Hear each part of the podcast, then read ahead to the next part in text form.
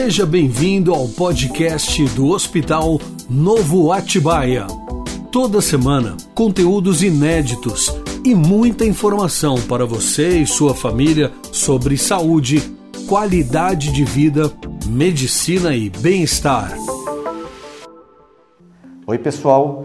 Meu nome é João Henrique. Meu CRM no estado de São Paulo é 70.081. Sou nefrologista do Hospital Novo Atibaia há 27 anos e estou aqui para falar para vocês o que é a nefrologia. A nefrologia é uma especialidade médica que às vezes nem os próprios médicos sabem exatamente a área de atuação, tá? Ela é uma especialidade que é dedicada ao diagnóstico e ao tratamento clínico das doenças do sistema urinário, principalmente as relacionadas ao rim, tá? O médico, então, que é especializado nas doenças do sistema urinário, chama-se nefrologista. No Brasil, o tempo para se formar um médico nefrologista é aproximadamente de 10 anos. Tá? Por que 10 anos? Você gasta 6 anos no curso médico, você faz 2 anos de residência em clínica médica, para depois fazer 2 anos ou mais de residência em nefrologia. Agora, a nefrologia mexe basicamente com os rins e para que servem os rins? Tá? Os rins eles são responsáveis por quatro funções no organismo. Eles são responsáveis pelo equilíbrio da química interna dos nossos corpos, para a eliminação das toxinas por um sistema de filtração. Essa é a função que todo mundo conhece, que o rim tem a função de filtração, de eliminação de toxinas. Mas ela tem outras três funções importantes como a regulação do sangue e dos ossos, a regulação da pressão sanguínea e um controle delicado do balanço químico e dos líquidos do corpo. Então, a pressão sanguínea ela é altamente influenciada pelos rins. Por isso que o nefrologista também trata hipertensão. E qual é o impacto das doenças renais na população? É, quando os rins já não funcionam corretamente, pode ser necessário fazer a diálise. Na maioria das vezes, o tratamento deve ser feito para o resto da vida, se não for possível realizar um transplante renal. A cada ano, aproximadamente 21 mil brasileiros precisam iniciar o tratamento por hemodiálise ou diálise peritoneal.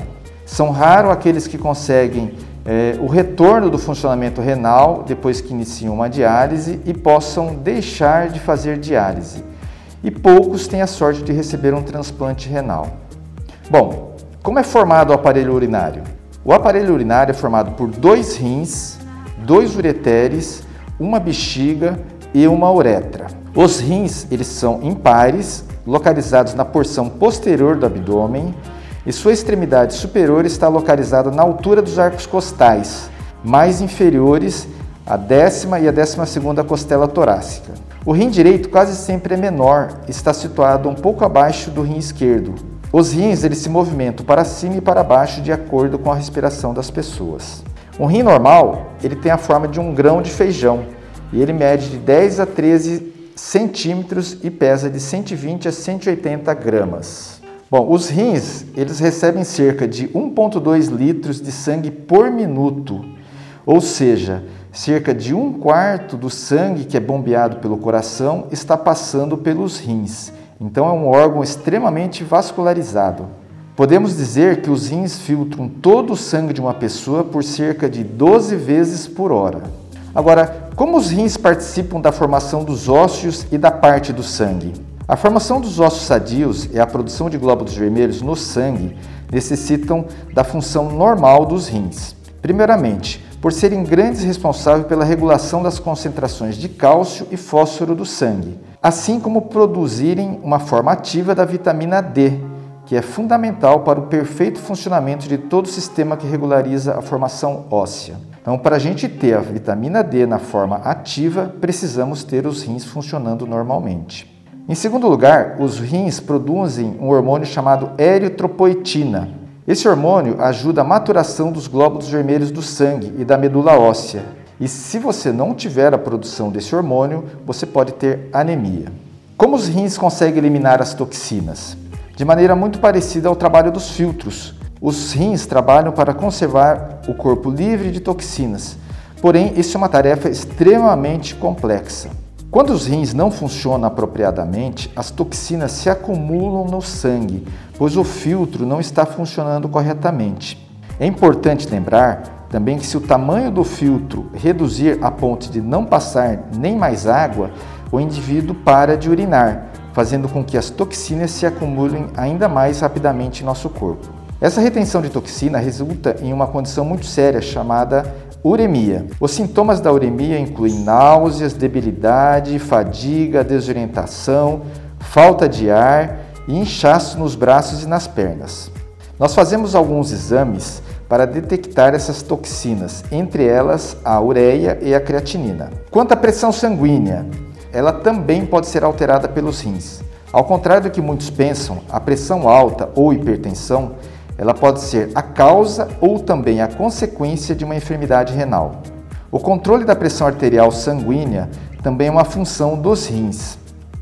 Esses órgãos controlam as concentrações de sódio, a quantidade de líquido do corpo e quando os rins falham e não cumprem mais as funções vitais, a pressão sanguínea pode se elevar e ocasionar inchaço ou edema.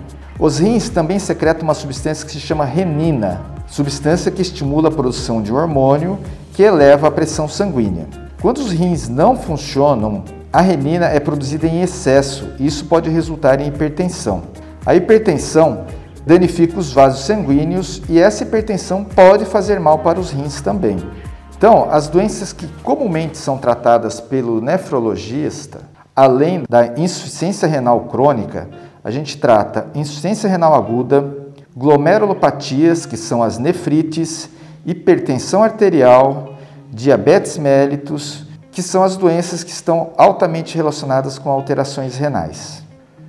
Bom, pessoal, isso é um pouco do que é a nefrologia, o que faz um nefrologista e quais as doenças mais comuns. É óbvio que existe uma gama muito maior de atividade, tá? E se vocês tiverem alguma dúvida, esse material todo foi extraído da Sociedade Brasileira de Nefrologista. Então, o site é sbn.org.br. Nós temos aqui no Hospital Novo Atibaia quatro nefrologistas titulados pela Sociedade Brasileira de Nefrologia, doutora Dinorá, doutor Carlos Tadeu, doutora Fernanda e eu estaremos aqui sempre à disposição de tirar qualquer dúvidas que vocês venham a ter em relação às doenças renais, ok? Bom, pessoal, obrigado por terem ouvido. Espero que tenham aproveitado este conteúdo. Em breve teremos novos conteúdos sobre nefrologia e doenças renais. Em caso de dúvida de doenças renais ou nefrologia, entre em contato conosco pelos nossos canais oficiais de comunicação.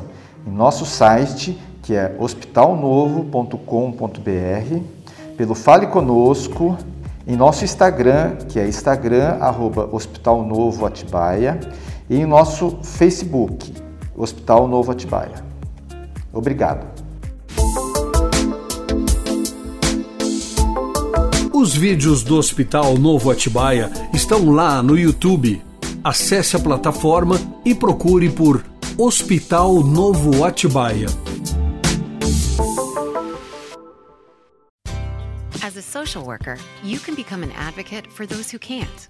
Earn your master's in social work degree online to learn strategies to connect diverse populations with the critical resources they need to improve their well being, whether it's in a hospital, community service agency, or another setting. What do you think making a difference as a social worker looks like? GCU offers over 250 high quality online programs like this one. Find your purpose at Grand Canyon University. Visit gcu.edu.